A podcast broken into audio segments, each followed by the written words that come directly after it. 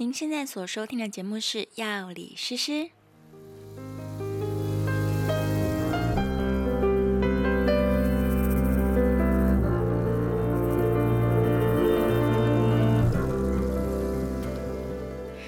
Hello，大家好，我是诗诗。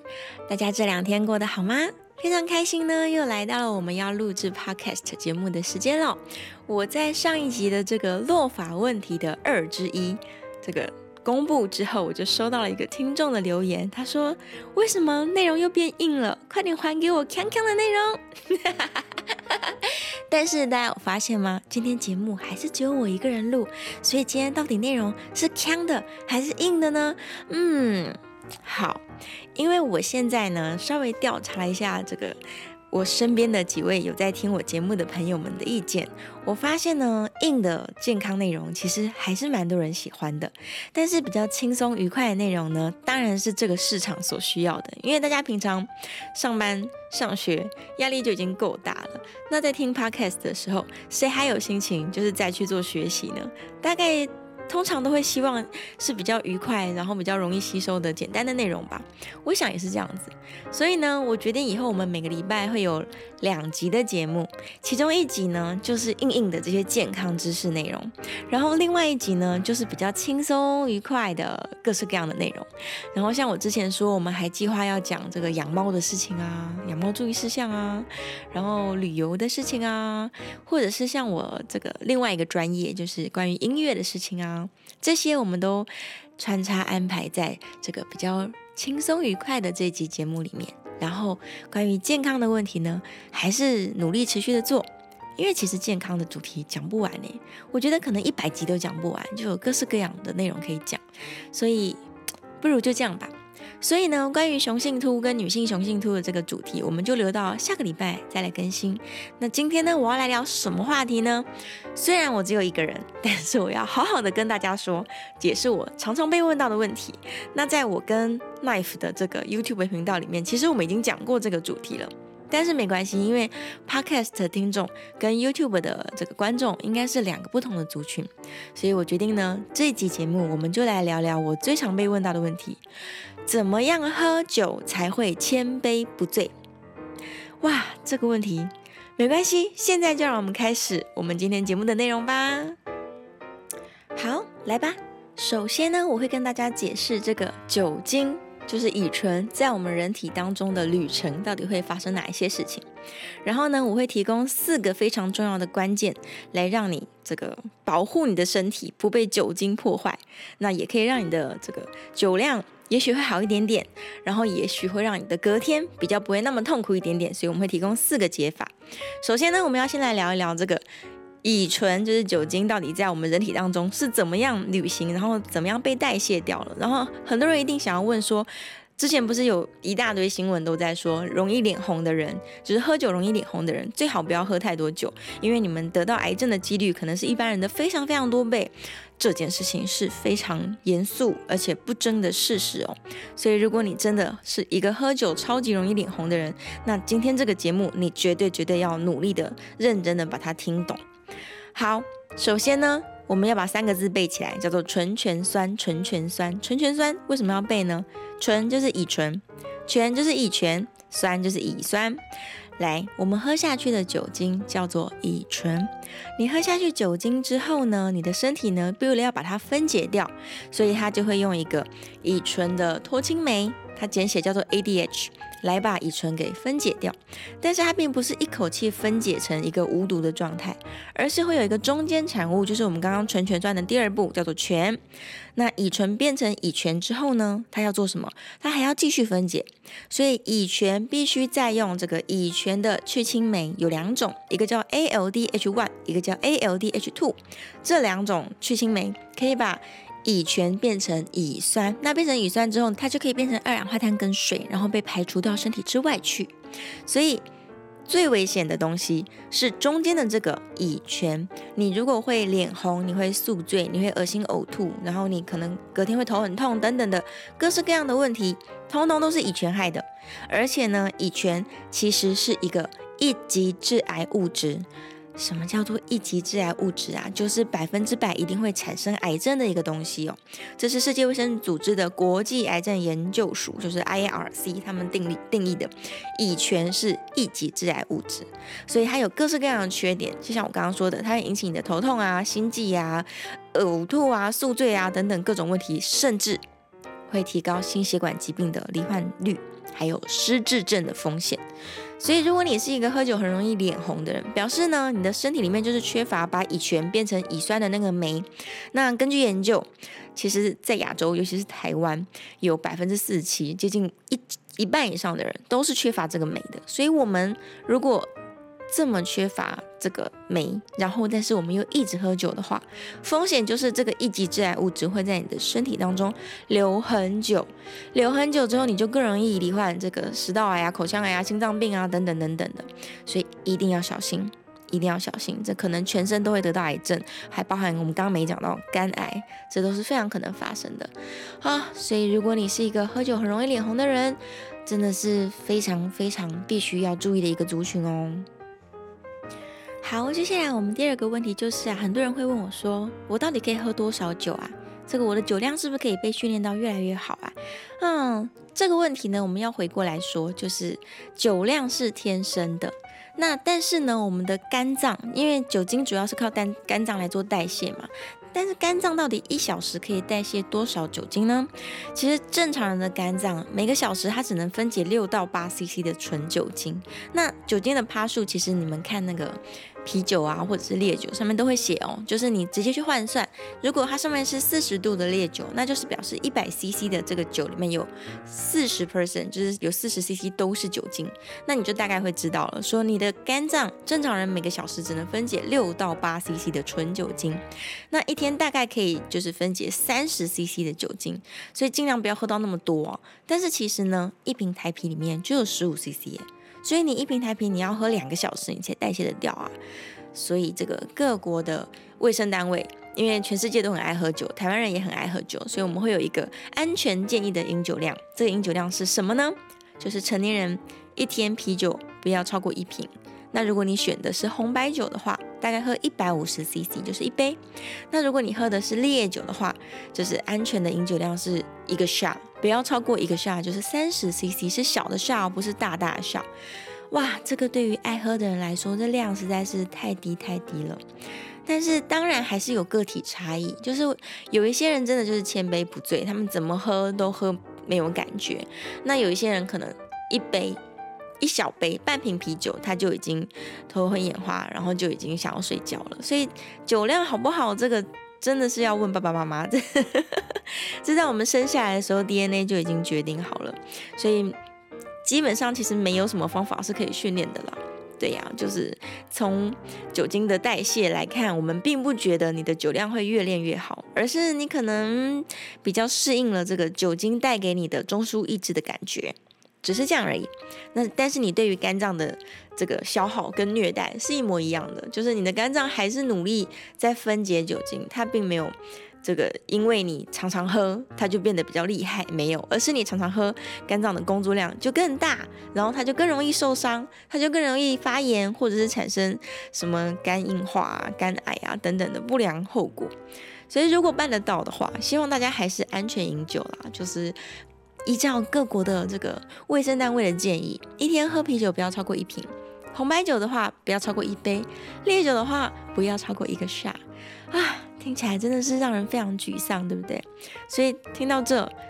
喝酒会脸红的人已经想要就是转台了，然后酒量不好的人也想要转台了，但是先不要急着走，我们再来要教大家四个方法，可以让你酒量好一点。或者是更加保护你自己的身体，所以等一下就让我们来讲这件事情吧。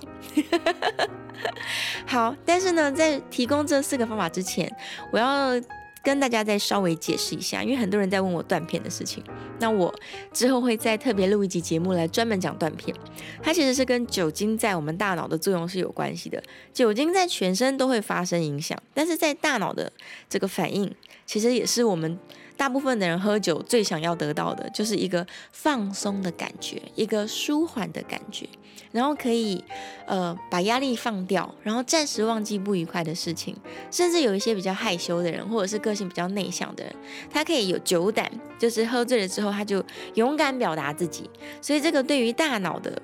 变化跟这些这个茫茫然的感觉、飘飘的感觉，其实是大家喝酒最想要拿到的东西。但是如果你喝到太多的话，这个感觉它就会变得非常可怕，它有可能会让你。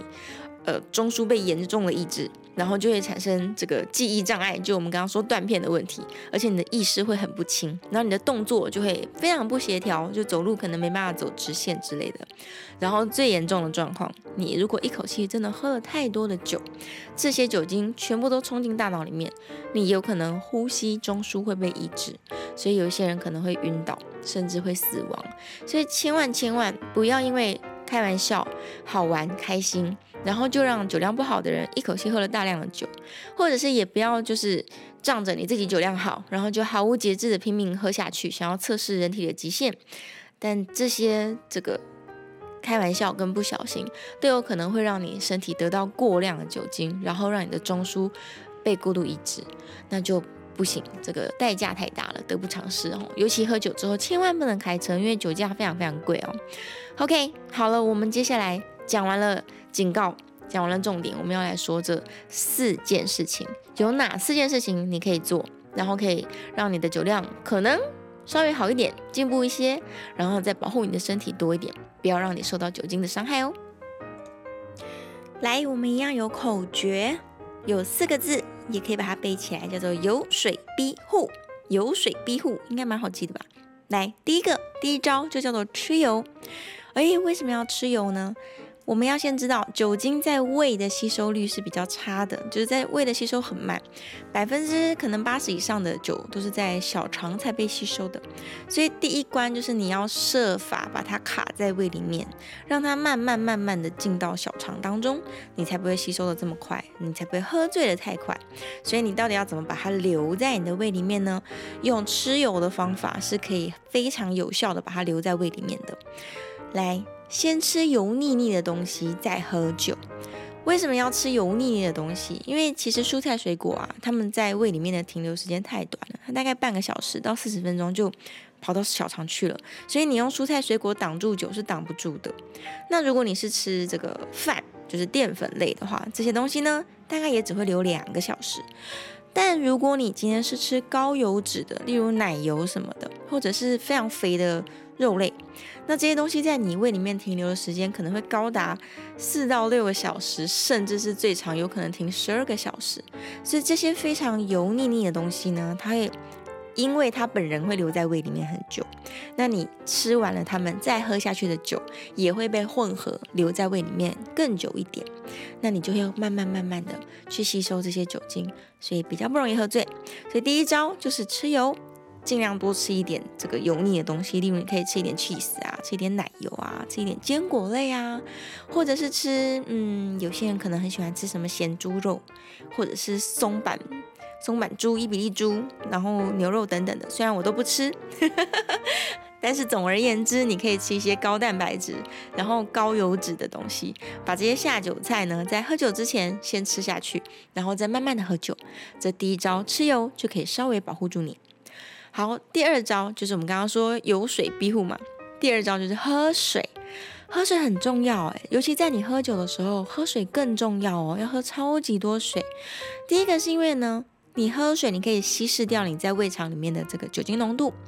然后再来呢，因为本来喝酒就很利尿嘛，如果你有喝酒过的人你就知道会很想要尿尿，而且喝酒就是很容易有脱水的现象，尤其是你隔天如果宿醉脱水更痛苦。所以，如果你一边喝酒一边配很多的水分的话，你就可以稍微缓解这个脱水的问题，而且可以稍微稀释一下酒精。而且酒精的代谢，我们刚刚说的醇醛酸这个代谢过程本来就需要大量大量的水分来参与，你不喝水它根本就代谢不掉，所以一定是喝酒配很多水，这样去补充。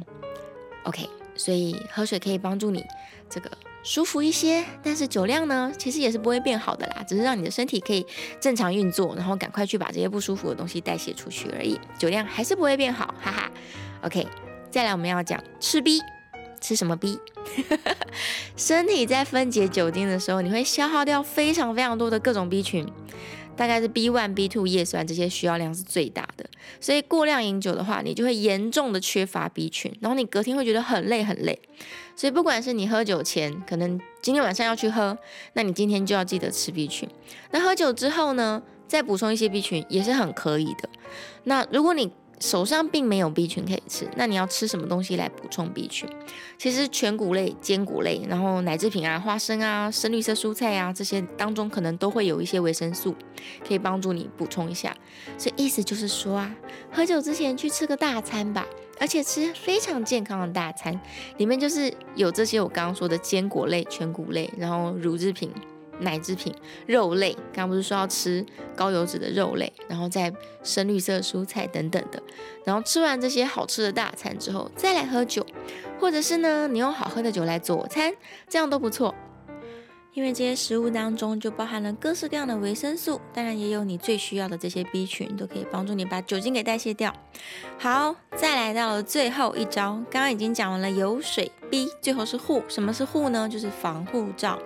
哦，有一些东西，我们刚刚说要尽量让食物。留在胃里面，然后让你的酒精停在胃里面久一点嘛。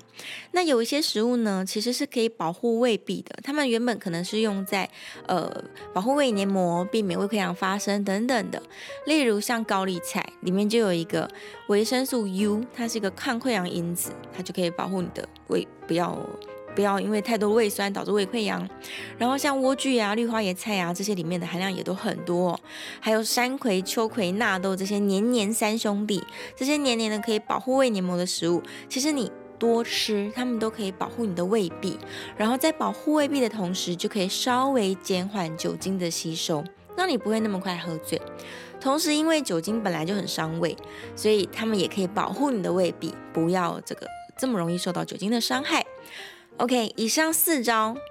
你已经记起来了吗？就是你在喝酒之前，你要多吃一点油油的东西，然后呢，多喝一点水，再来吃一些 B 群，保护自己，也加速酒精的代谢。然后呢，吃一点防护罩来防护你的胃，不要受伤。同时呢，让酒精不要那么快吸收掉。所以油水庇护四大招，今天就一口气分享给你们。